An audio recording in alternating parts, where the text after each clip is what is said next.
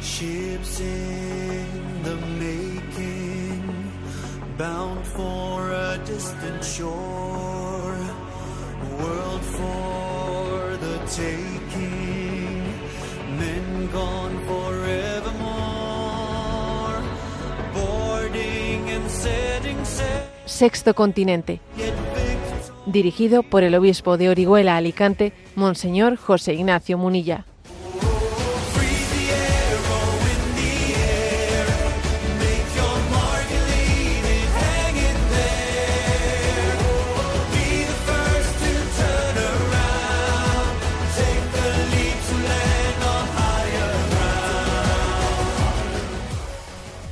Un cordial saludo a todos los oyentes de Radio María. Un día más, con la gracia del Señor, nos disponemos a realizar este programa radiofónico llamado Sexto Continente, que lunes y viernes de 8 a 9 de la mañana, una hora menos en las Islas Canarias, realizamos aquí en directo en Radio María España.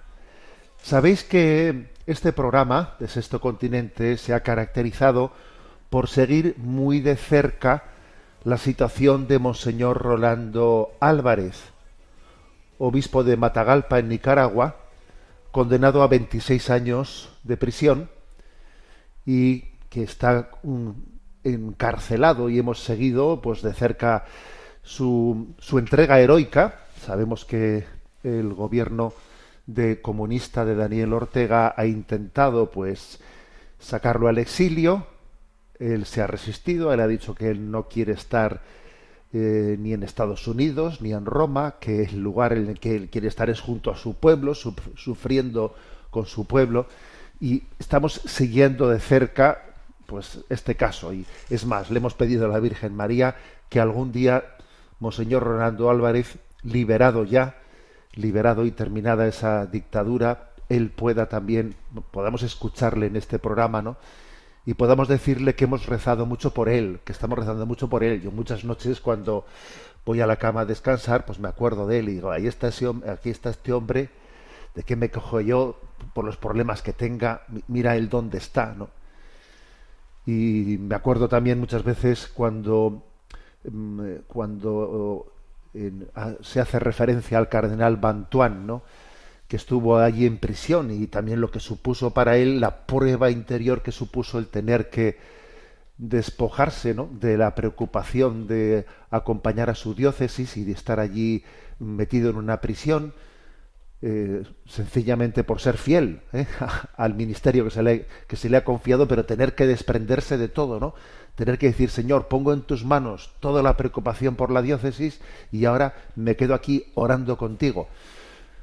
Bueno, creo que es un caso que vamos a seguir de cerca. Le enviamos también un libro, si recordáis, en nombre de todos vosotros, pues yo le envié un libro de un obispo mártir, de un obispo mártir de Almería, para que él también tuviese ese consuelo. Supongo que la dirección del centro ese libro no se lo entregaría, pero yo por lo menos, vamos, lo, lo intenté hacer llegar a la dirección del centro.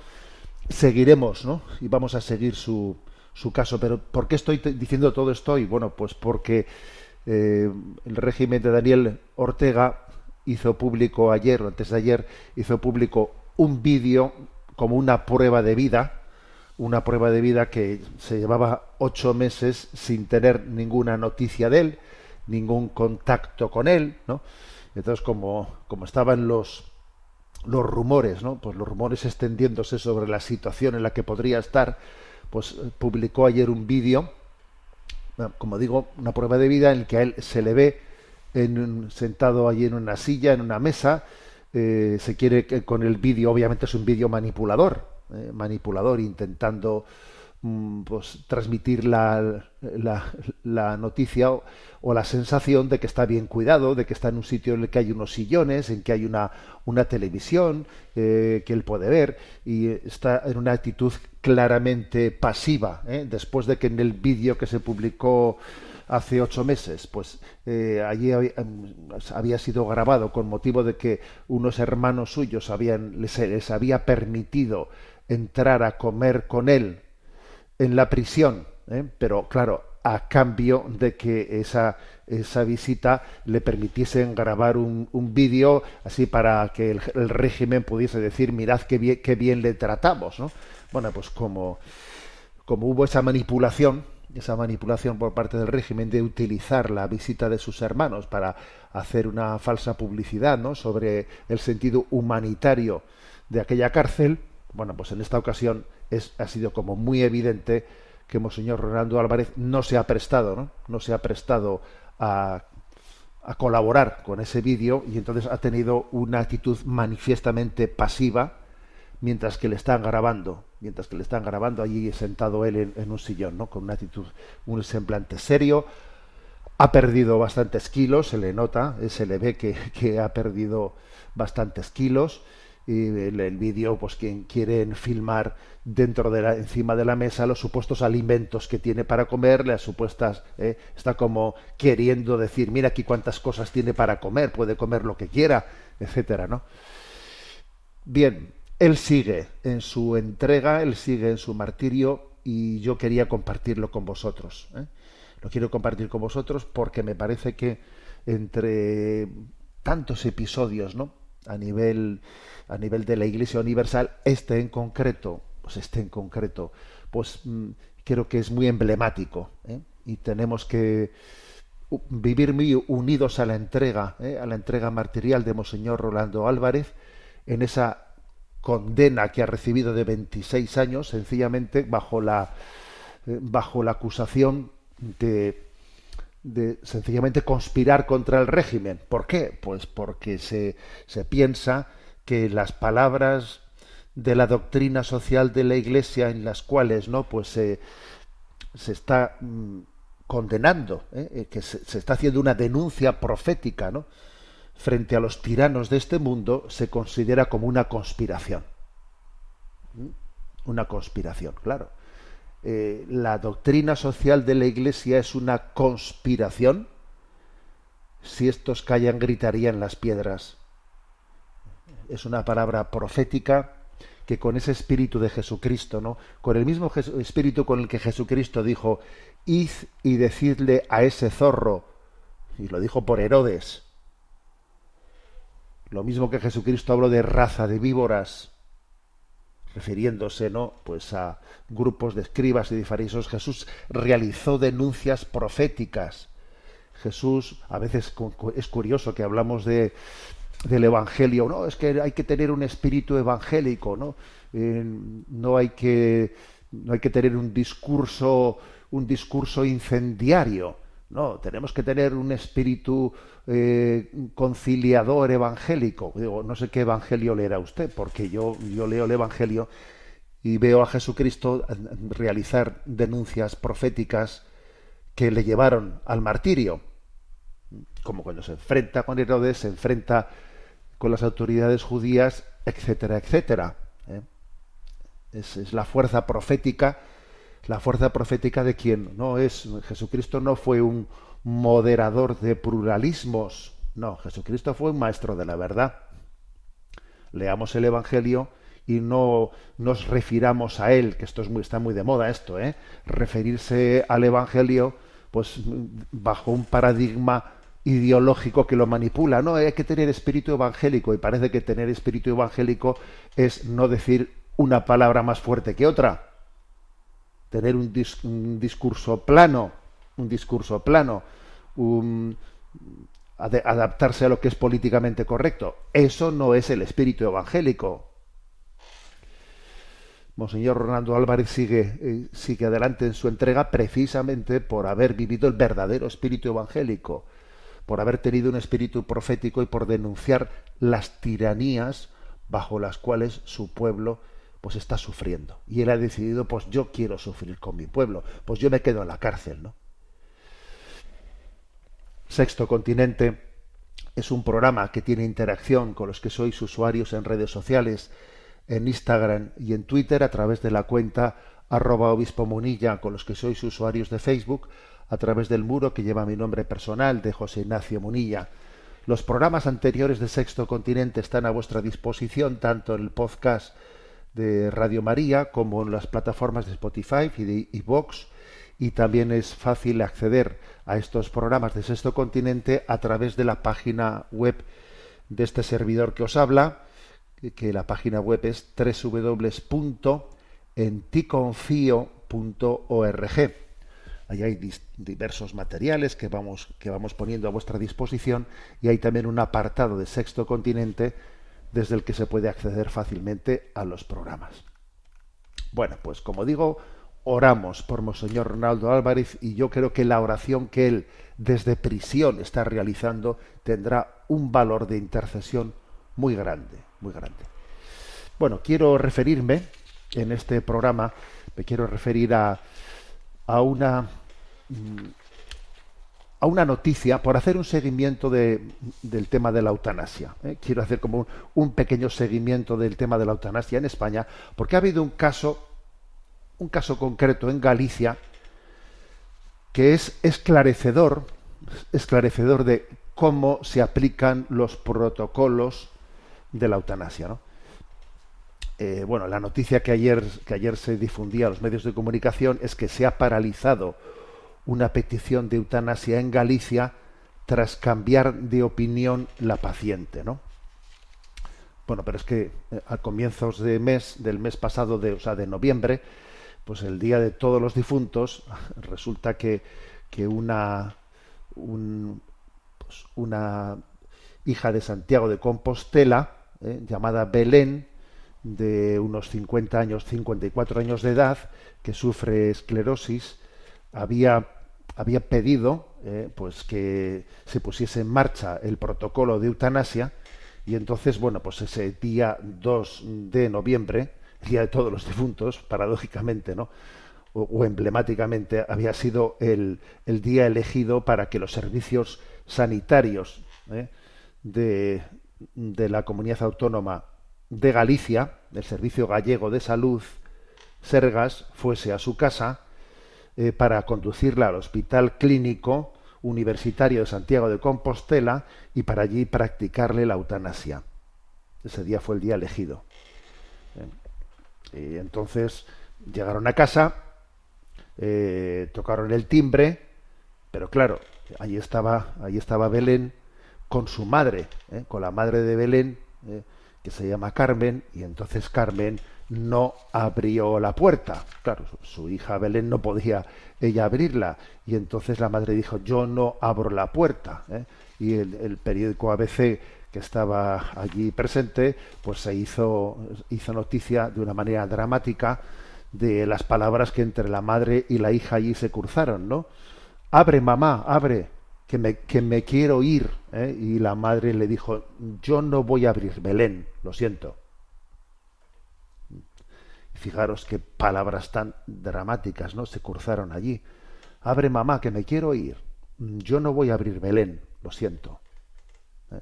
Madre no dice, yo voy a abrir la puerta para que te cojan aquí, para que te lleven y te maten. O sea, a ver, yo no voy a abrir esa puerta.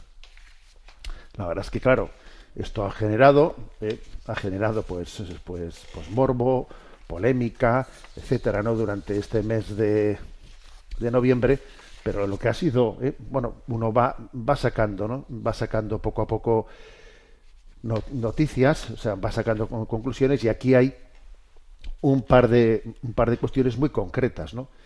Y es que, bueno, ha habido una un, una asociación llamada de abogados cristianos, que es la que ha colaborado con, pues, con esta madre, ha, ha, colaborado con Carmen, pues para que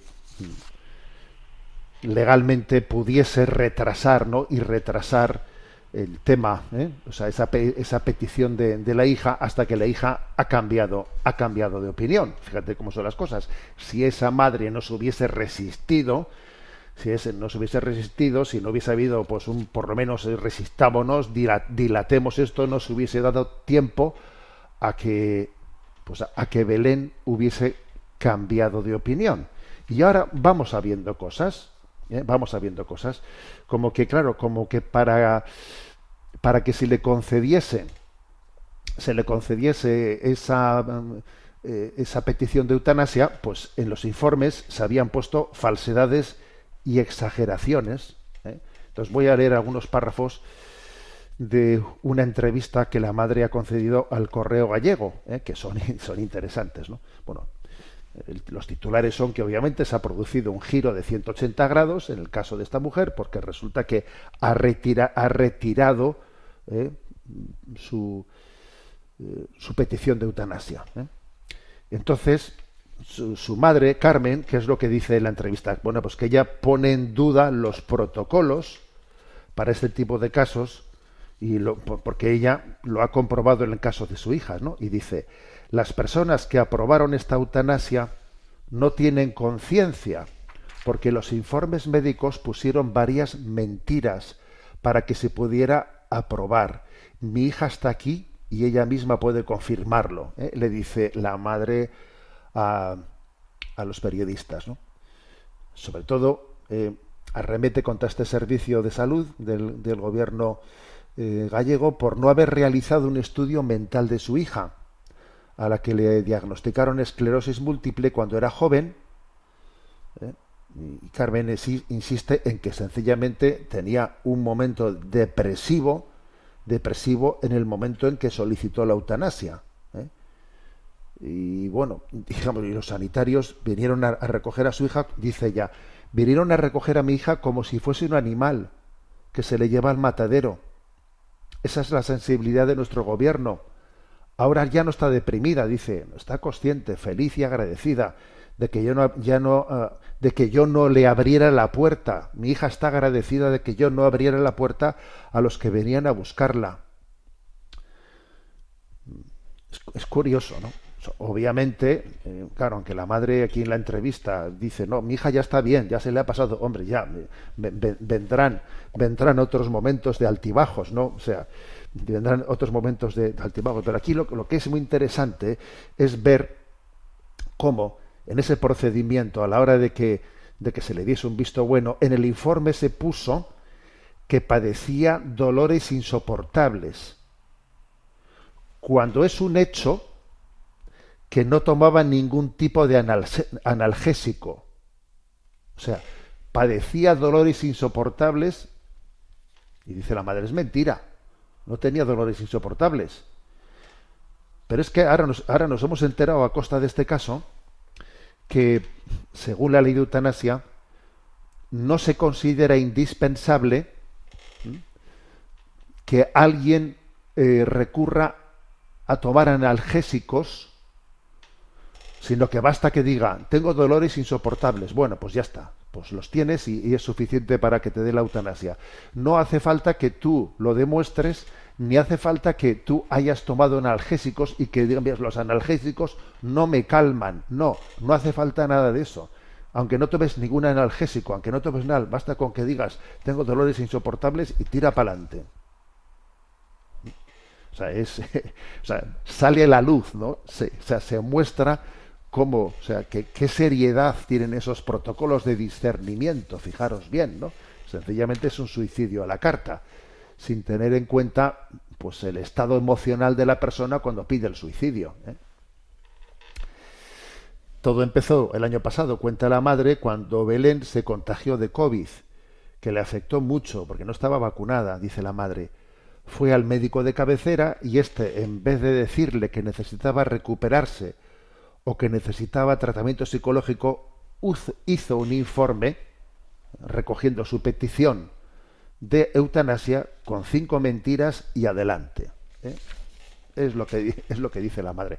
Y fíjalo aquí, conste que el tema mm, no está, no está so- solucionado definitivamente, porque la propia madre, aunque dice esto, está, está, claro, también será una mujer mayor, porque su hija tiene 54 años, será una mujer mayor y está también sometida a toda la presión de que dice, el día que mi hija necesite la eutanasia, yo ya se la, se la permitiré dar, ¿eh? Ya- entonces ya la euta- eutanasiaremos, pero ahora todavía no, todavía no, ¿no? O sea, fijaros bien qué auténtico caos, a dónde, a dónde lleva, ¿no? A dónde lleva la aplicación de una ley de eutanasia. A la famosa, eh, a, la famosa, eh, el- al famoso escenario de la pendiente deslizante. Sí, siempre se ha dicho que la eutanasia en su aplicación pone en marcha una pendiente deslizante en la que después de un caso ya viene el otro y el otro y el otro y, al final es algo algo in- incontrolable. Yo creo que es un momento ¿no? para hacer un seguimiento al caso de la eutanasia y que nos percatemos de, una serie de cosas que cuando fue, cuando fue el debate, ¿no? en el año 21, que además era en, en plena, en plena pandemia, estábamos, estábamos todos eh, sin la capacidad ni, ni siquiera de salir a la calle, estábamos viendo cómo miles, decenas de miles de españoles estaban muriendo por efecto de la pandemia y resulta que para nuestra eh, para nuestra sorpresa lo que estábamos observando es que el gobierno preparaba una ley de eutanasia en plena pandemia del COVID, ¿eh? algo increíble. Entonces, creo que este caso, lo que se está demostrando en este caso es, en primer lugar, ¿no? la perversión de que una ley de eutanasia se hubiese aprobado sin una ley previa de cuidados paliativos. No estoy diciendo con esto de que si hubiese una ley de cuidados paliativos, entonces la ley de eutanasia estaría bien, como os podéis imaginar. No estoy diciendo esto, ¿no? La eutanasia es intrínsecamente mala. Pero es que, claro, el hecho de haberla, de haberla aprobado antes de los cuidados paliativos, eh, deforma totalmente un principio, que es el de la demanda. O sea, el de la demanda social. Es que eh, hay una demanda, perdón, lo- a la gente dele usted lo que necesita. Ha quedado, ha quedado claro y patente que, en- este caso, pues esta, esta mujer, esta mujer Belén, lo que, lo que demandaba era que alguien en este momento le, le, le- diese, le diese una palabra de alivio en la depresión en que ella tenía y, y bajo el estado de angustia en el que se sentía. Esa era su demanda. Y aunque ella puso en el papel quiero eutanasia, pues lo que ponía en el papel está claro que no es lo que ella verdaderamente necesitaba. La prueba es que luego se, retrotrae y dice quíteme esto, que en el fondo me han hecho decir cosas que yo no quería decir. Es que, a ver, ¿y todo esto de dónde viene? Pues viene de muchas cosas, ¿no? Pero una de ellas que es clave, clave y determinante es que si no existe una ley de cuidados paliativos, habrá muchas peticiones de eutanasia que en el fondo, aunque en la letra digan quiero eutanasia, en el fondo lo que están pidiendo es cuidados paliativos. Entonces, poner los cuidados paliativos en segundo lugar es mortal de necesidad, claro. Es como plantear la amputación de la pierna infectada sin haber propuesto previamente un tratamiento para aliviar la infección. Y eso, esta es la manera de generar ¿eh? una mentalidad eutanásica. También aquí se, aquí hay otro tema que es clave, ¿no? Que es el del sentimentalismo tóxico, tóxico, ¿no? Pues eh, el sentimentalismo tóxico mm, que es entender que, que, que, que na- que nadie sufra, ¿no? Que nadie sufra. O sea, es curioso, eh, es curioso. Es un sentimentalismo tóxico que incluso en este momento hasta esto se contradice con lo que con lo que pasa con los animales, ¿no? Pues eh, hoy en día, por ejemplo, pues cuando un caballo cuando un caballo de carreras, ¿no? Pues, eh, pues se rompe una pata y entonces ya no, yo no, no- sirve para, para ser un caballo de, carreras, ¿no? Digamos su, su utilidad, ¿no? Su utilidad, pues eh, se ha terminado. Entonces, claro, pues los animalistas ponen el, pues el, el grito, ¿no? O sea, lanzan el grito de denuncia diciendo, pero ¿cómo se puede matar un animal por el hecho de que ya no sirva, ¿no? Para estar en la, eh, pues en la primera línea de las carreras. Bueno, pues, pues que tenga otro tipo, ¿no? Es darle un tiro de gracia es, eh, pues, pues, eh, es, es cruel que se le deje vivir, aunque, bueno, pues exactamente, ¿no? Es, es curioso que ese, ese sentimiento de compasión que se tiene hacia un animal es que no se tiene hacia una persona. ¿eh? Es curioso, el, sentimentalismo tóxico se aplica, ¿no? Se aplica de una manera totalmente diferente hacia los animales y hacia, las personas. También aquí hay otra cosa que queda muy clara y patente, ¿eh? que es que el famoso, el famoso argumento de que a nadie se le obliga eh, a, recurrir a la eutanasia, que la eutanasia sencillamente eh, pues es un recurso libre. ¿eh? Bueno, pues cada vez queda más claro, como en este caso, que una ley de eutanasia puede tornarse en una sutil y eficaz presión para quitarle a alguien del medio. ¿eh? Para qui- quitarle a alguien del medio.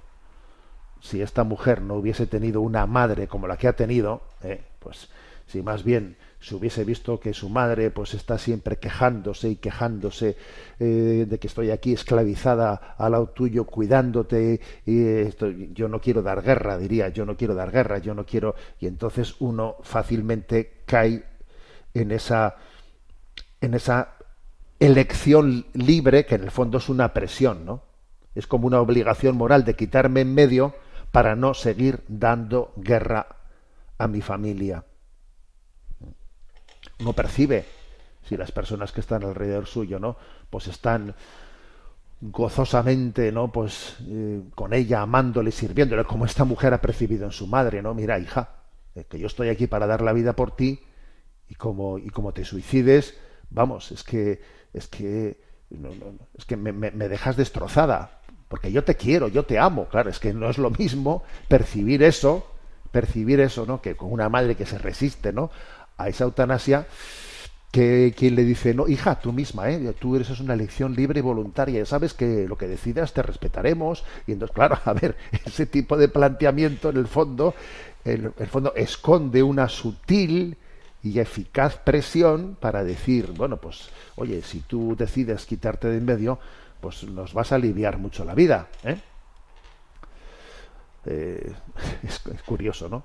Y también es curioso, pues, cómo observamos cómo se utilizan eufemismos, eufemismos para justificar lo que es un suicidio, eh, un suicidio, pues, eh, hablando de muerte digna, eh, muerte digna, un derecho de elección, bueno, pues es que es, es, un eufemismo que esconde una cruda realidad, ¿no?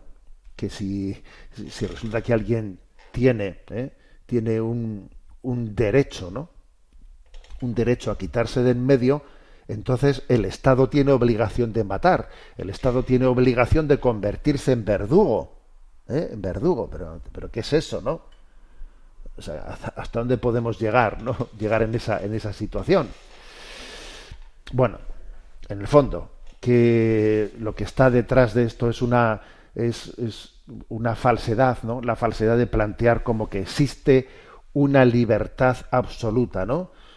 Como que existe, yo tengo, yo tengo libertad para quitarme la vida, ¿no? Pues cuando es, eh, es absolutamente ridículo que se plantee mi libertad a suicidarme es un concepto equivocado, ¿no? Porque la libertad es la capacidad de determinarme, de determinarse para el bien, ¿eh? para el bien.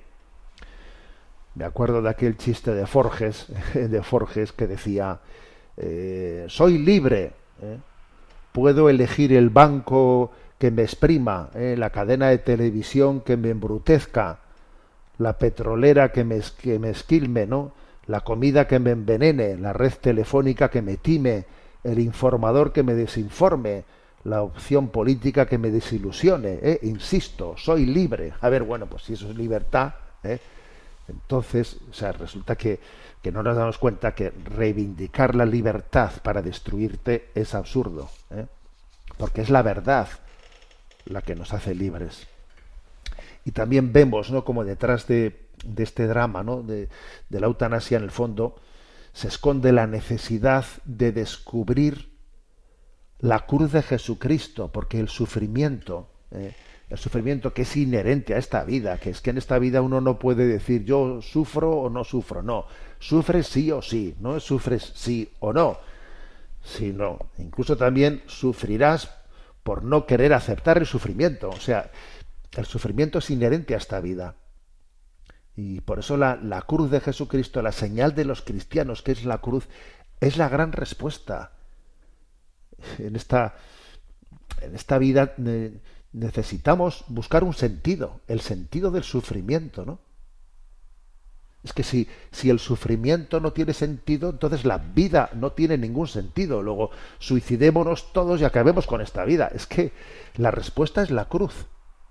La cruz nos, nos demuestra, la cruz nos abre, nos abre a entender de que detrás del sufrimiento ah, hay una gloria, hay una gloria que nos espera, ¿no? que, que, que afina nuestra alma. Allí donde hay, donde hay sufrimiento, en el fondo eh, se está afinando nuestra alma, estamos des descubriendo unos valores superiores, ¿no? Al puro, al puro mm, hedonismo, al puro materialismo. El sufrimiento es como una llave que abre ¿eh? el horizonte de nuestra, de nuestra conciencia a unos valores superiores. ¿no? Por eso, en medio de este caos, necesitamos predicar la Santa Cruz y todo el sentido que se esconde ¿no? detrás, de, detrás de ella. Bueno, pues este es el, caso que, que, ha tenido. Eh, vamos a rezar, pues, porque obviamente todavía que el último episodio de este caso, vaya usted, vaya usted a saber, porque es verdad que se ha retirado la petición, ¿eh? La petición de, eutanasia. Es verdad que esto ha servido para desenmascarar la chapuza, ¿eh? las mentiras. ¿eh? Dice, padece dolores insoportables. Dice la madre, mentira, la hija no tiene dolores ni siquiera toman ningún analgésico.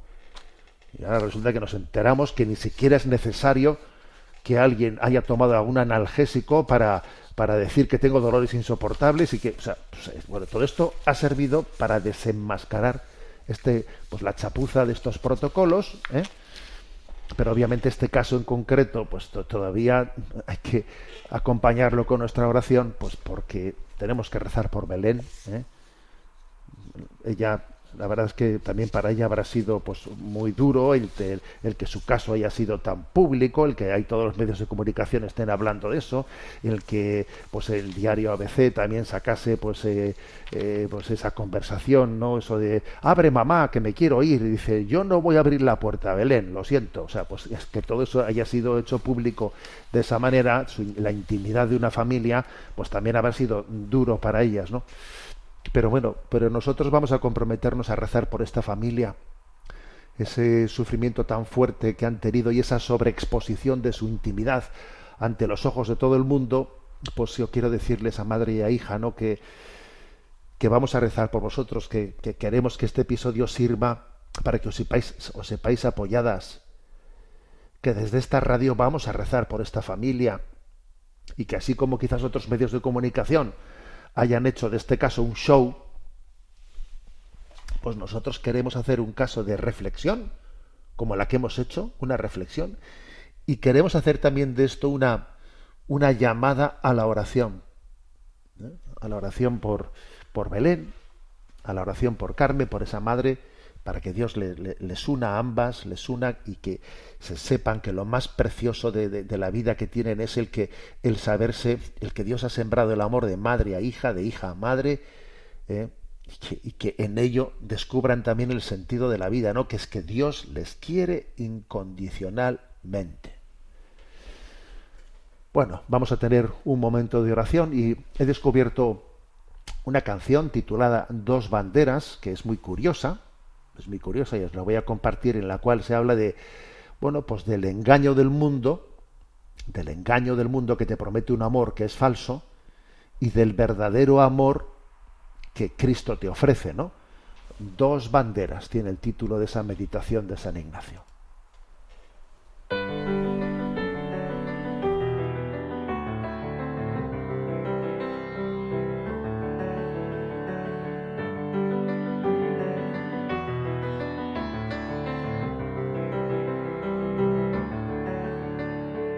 Voy a contar la historia de un hombre con mucho porte, hombre guapo, tipo elegante, con mil caras que enseñar. Te sabe entrar por los ojos, te seduce y te enamora con todo lo que te ofrece, riqueza y bienestar. Realmente todo es bueno y él te quiere para sí. Es una gran suerte, amiga, que se fije en ti. Mas Cuando te das cuenta, ese tipo no es tan grato, no te ofrece, te lo ha impuesto, te ha ganado para él. Te das cuenta de su farsa y tienes que comenzar quitando lo que en tu vida es un muro para amar.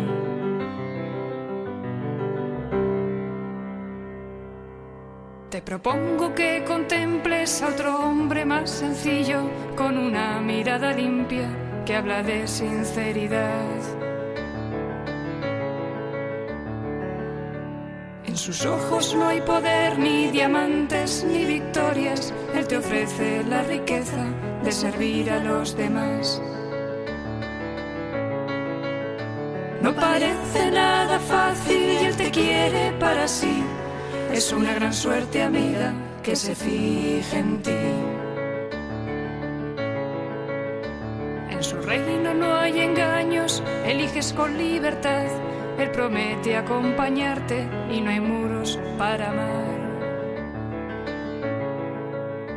Es la historia de dos señores que te quieren para sí. Tú decides dar la vida o guardarla para ti.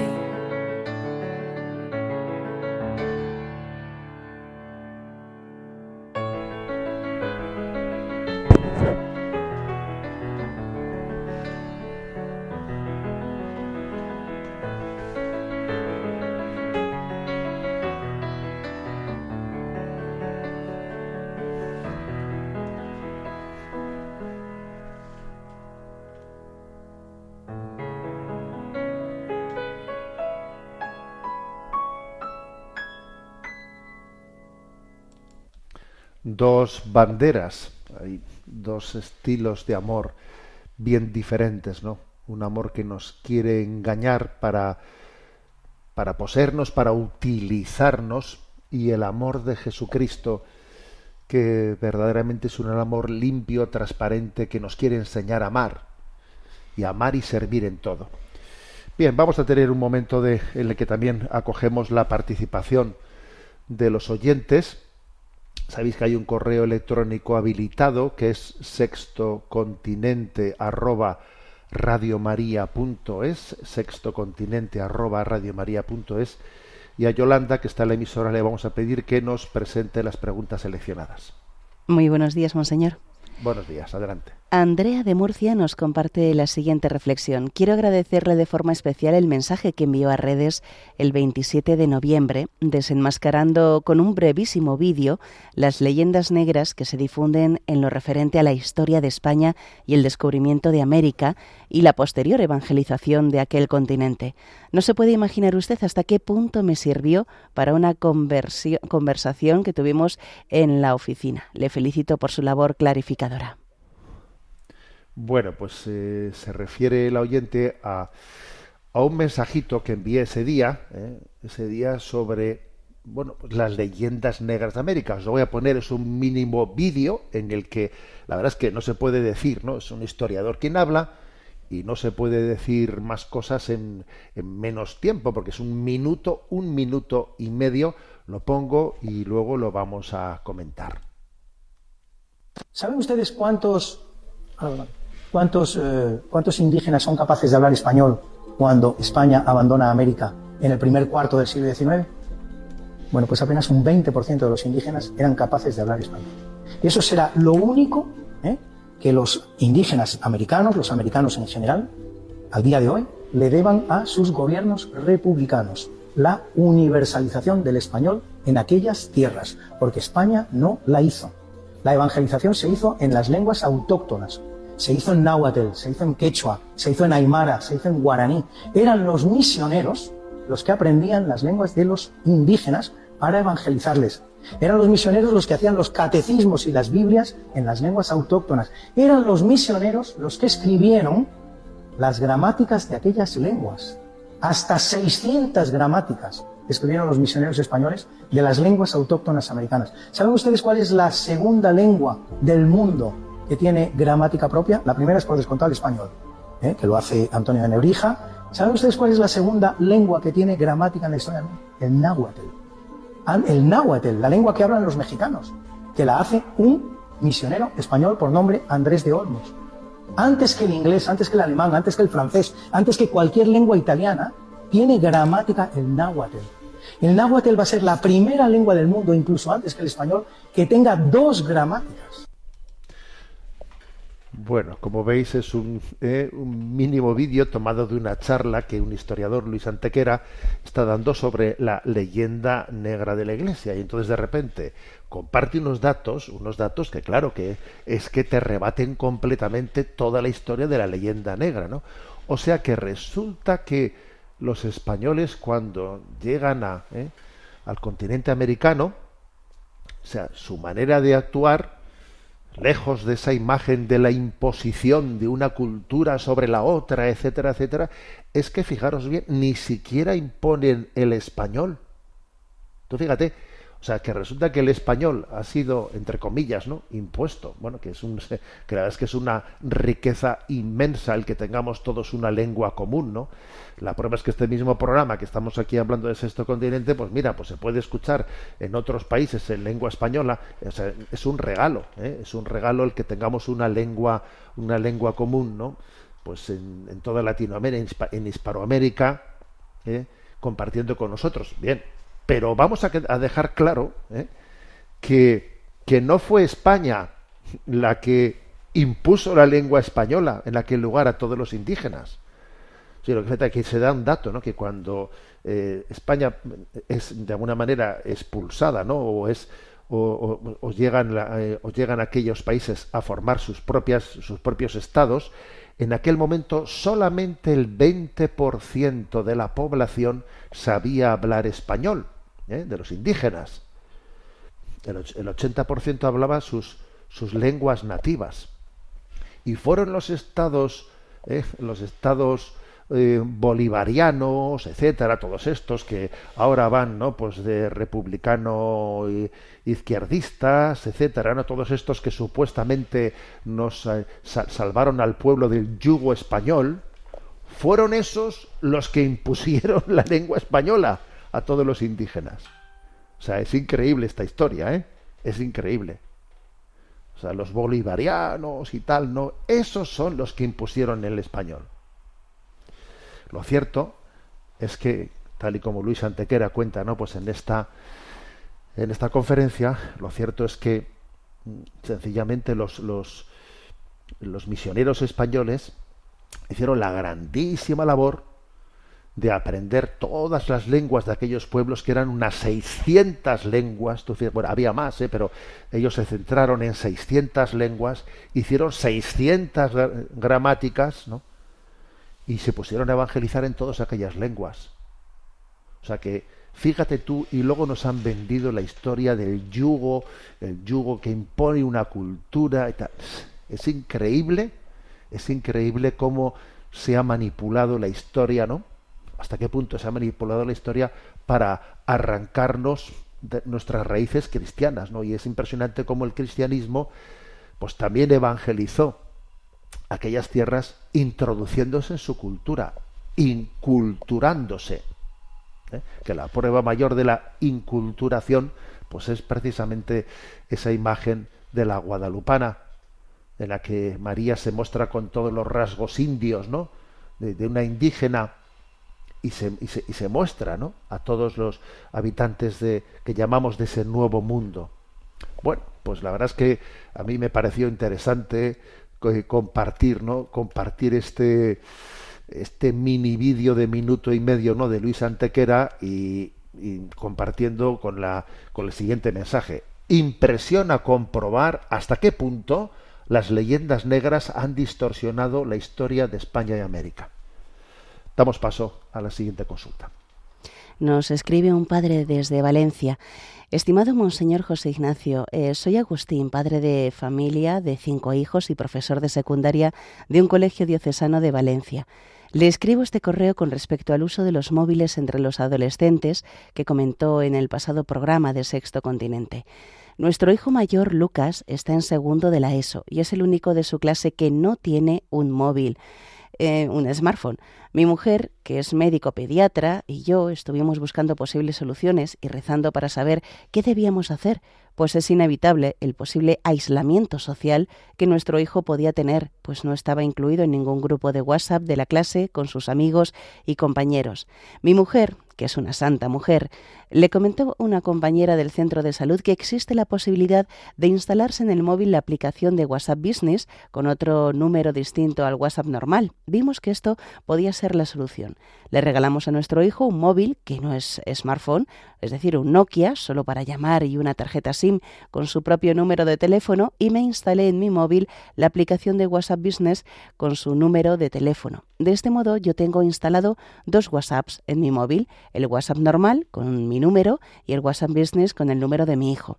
Así, cuando quiere usar el WhatsApp, me pide mi móvil, abre esta aplicación y puede usar el WhatsApp para hablar con sus compañeros y amigos.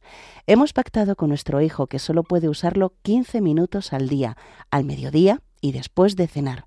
De esta forma hemos solucionado el posible aislamiento social que podría haberle ocasionado a mi hijo, pues no debemos olvidarnos que el WhatsApp es un medio de comunicación importante en la actualidad para todos y no tener su propio móvil o smartphone con todos los riesgos y posibles dependencias que conlleva. He querido compartirlo con usted por si le parece bien comentarlo en Sexto Continente, por si alguna otra familia le puede ayudar esta solución. Le agradezco muchísimo su programa, que siempre escucho cuando salgo a correr pues me ayuda a estar en presencia de Dios a la vez que hago deporte. Este domingo participaré en la Maratón de Valencia y durante todos los entrenamientos siempre oigo su programa. Quedo invitado a comer o a cenar en mi casa con mi familia si viene algún día a Valencia. Un abrazo, la paz.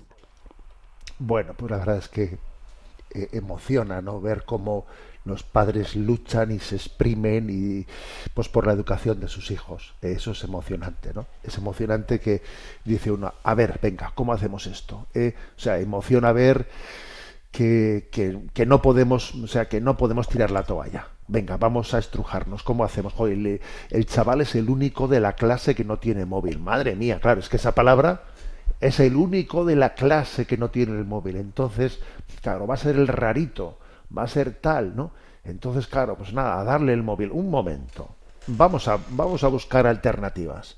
Venga, vamos a. O sea, todo lo que podamos luchar, aunque yo sé que pasar, ¿no? Por ser el rarito, tener que escucharle a tu hijo decir, papá, pero si todos en clase, se, eh, papá, pero si se van a reír de mí. A ver, ¿eh? yo creo que una una parte, ¿no? Parte importantísima de la educación que transmitimos a nuestros hijos es el que ellos lleguen a asumir, ¿no? Llegan a asumir que yo pues soy distinto y ya está. O sea, es que si uno no asume, ¿no? Si no llega a asumir en este momento que, que yo soy distinto, que, que, que, tengo unos principios que me distinguen de este mundo, si no asumo eso estoy perdido. Estoy perdido. ¿eh? Hay un texto que a mí me, vamos, lo, repito mucho, ¿eh? Romanos 12.1. Y no os ajustéis a este mundo, sino transformaos por la renovación de la mente. O sea, es que para que sepáis discernir, continúa San Pablo, para que sepáis discernir qué es lo que es bueno, qué es lo que es malo, y no os ajustéis a este mundo, sino transformaos. Esto supone una gran batalla, señores. Es una gran batalla, porque, claro, lo, lo, lo fácil, eh, lo fácil es lo contrario. Lo fácil es echarse en manos, eh, echarse en manos de que lo, que no me suponga batalla.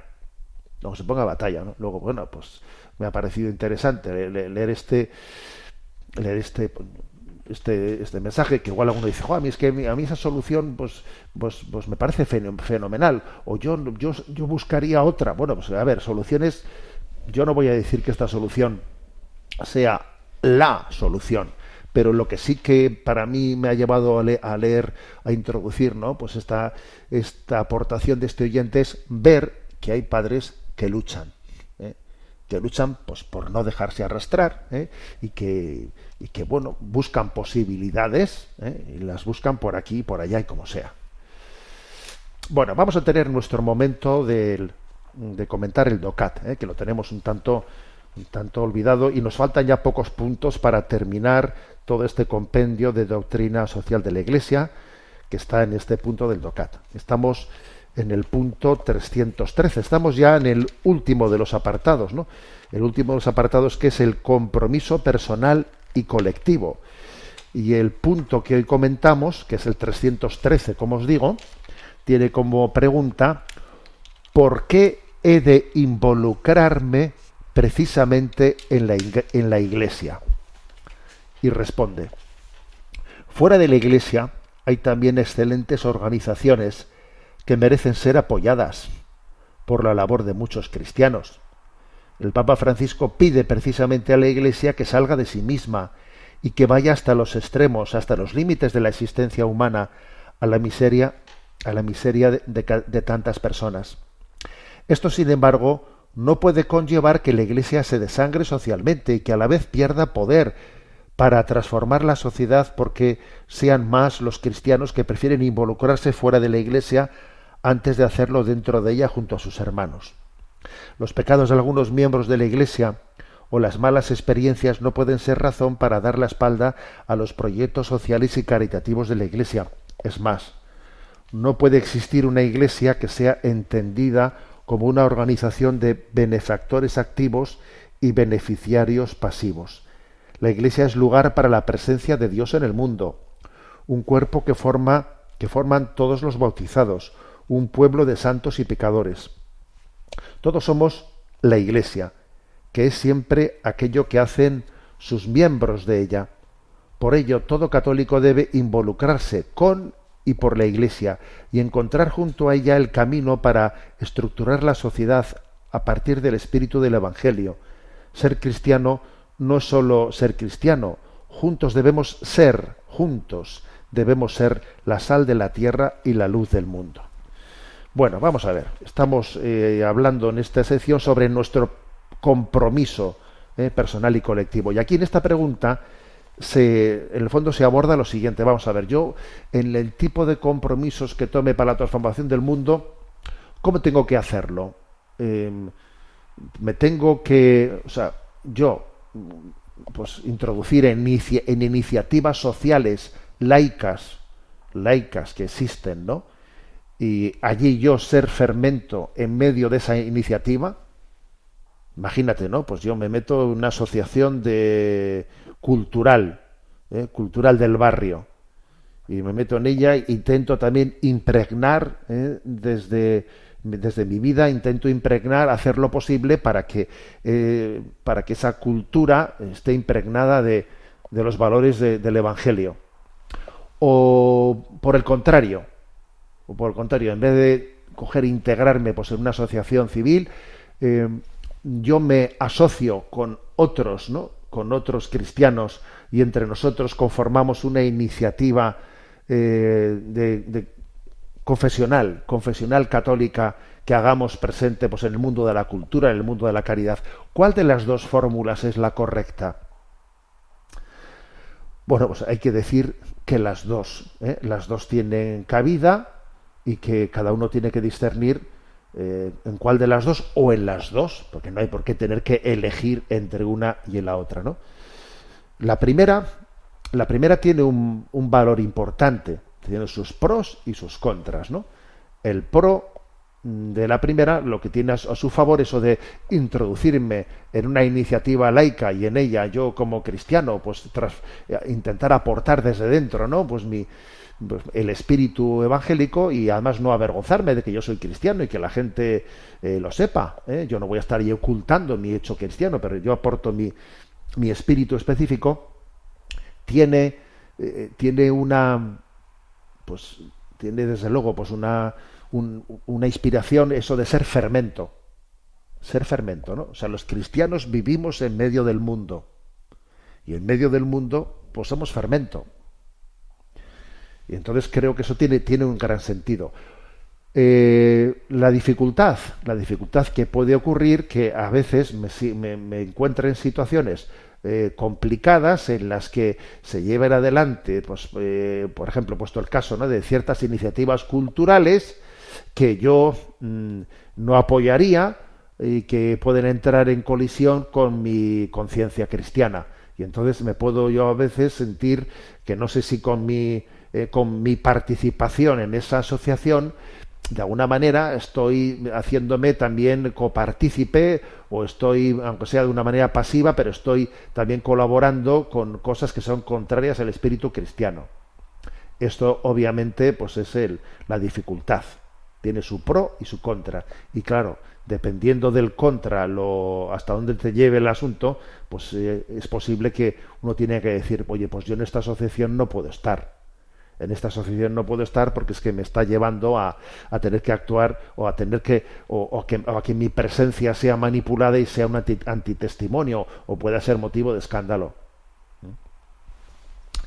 Por otra parte, ¿no? El, el, hecho de que entre los cristianos, ahora vayamos a la opción, a la opción segunda, la opción de que entre los cristianos nos organicemos y confluyamos, o sea, en el fondo que actuemos en una asociación eh, explícitamente católica, identitariamente católica para transformar el mundo, tiene, tiene toda, toda su razón de ser, porque también nos, nos permite ir más rápido, o sea, nos permite ir más rápido, nos permite que el espíritu de la iniciativa que ponemos en marcha sea más coherente, sumamos carismas, no solo es mi carisma, los carismas se suman de los que están allí presentes, entre todos nos iluminamos más, porque el Espíritu Santo eh, también ayuda, ilumina mucho a los que mm, se, se unen se unen donde dos o tres están reunidos, allí estoy yo en medio de ellos. O sea, es decir, hay una, una asistencia del Espíritu Santo especial, ¿no? Eh, para llevar conjuntamente eh, pues una, eh, una tarea evangelizadora. Entonces, mm, creo, ¿no? Como dice este punto 313, que tiene todo el sentido de que conformemos como católicos iniciativas conjuntamente, ¿no? En comunión entre nosotros para transformar el mundo, sin que esto reste ¿no? la posibilidad de que alguien ¿eh? se vea llamado también para insertarse él personalmente en iniciativas de esta sociedad, ¿no? como un ciudadano, como un ciudadano más, pero con un espíritu cristiano para transformar el mundo. Tenemos el tiempo cumplido. ¿eh? Me despido con la bendición de Dios Todopoderoso, Padre, Hijo y Espíritu Santo Alabado sea Jesucristo.